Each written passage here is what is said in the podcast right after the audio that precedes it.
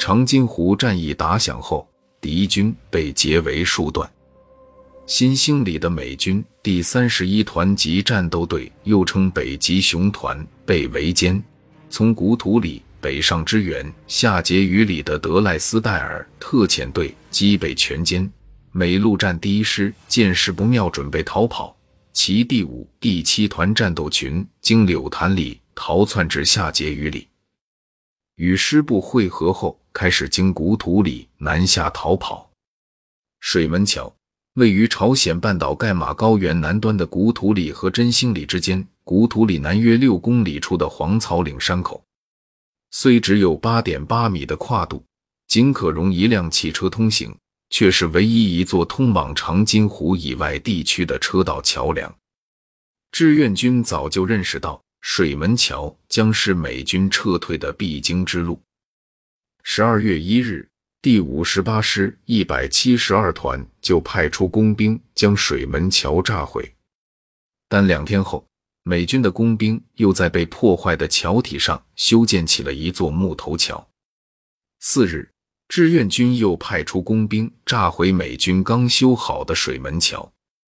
但美军的工兵部队很快又在残留的桥根部架设了一座由钢制和木质的车车板。组合而成的简易桥梁，并派出一个营的兵力和四十多辆坦克重兵把守。十二月六日晚，志愿军组织敢死队携带炸药包，置生死于度外，穿山钻洞，不畏牺牲，最终突破敌层层防守，成功将美军二次修复的桥梁连同基座再次炸毁。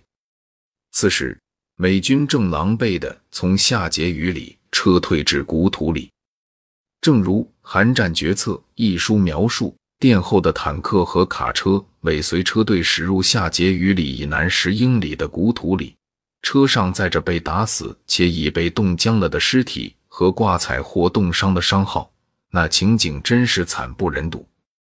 水门桥第三次被志愿军炸毁后，美军终于意识到，眼前这支装备落后、缺粮少弹的中国军队。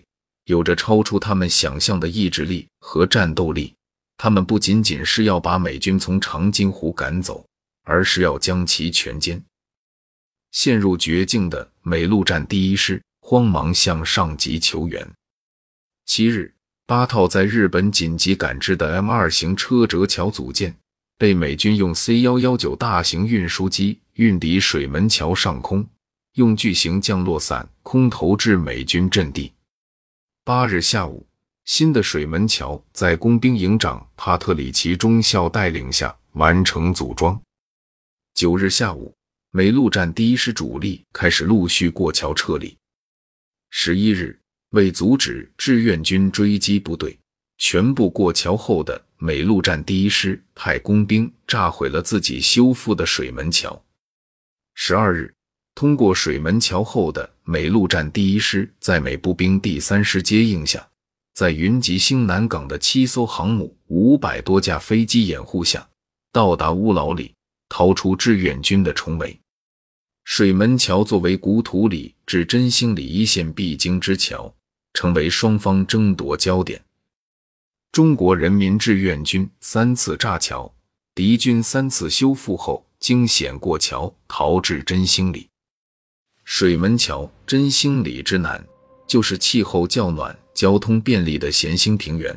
美军陆战第一师最终从水门桥一路奔逃至兴南港，狼狈出海，逃脱了全军覆没的厄运。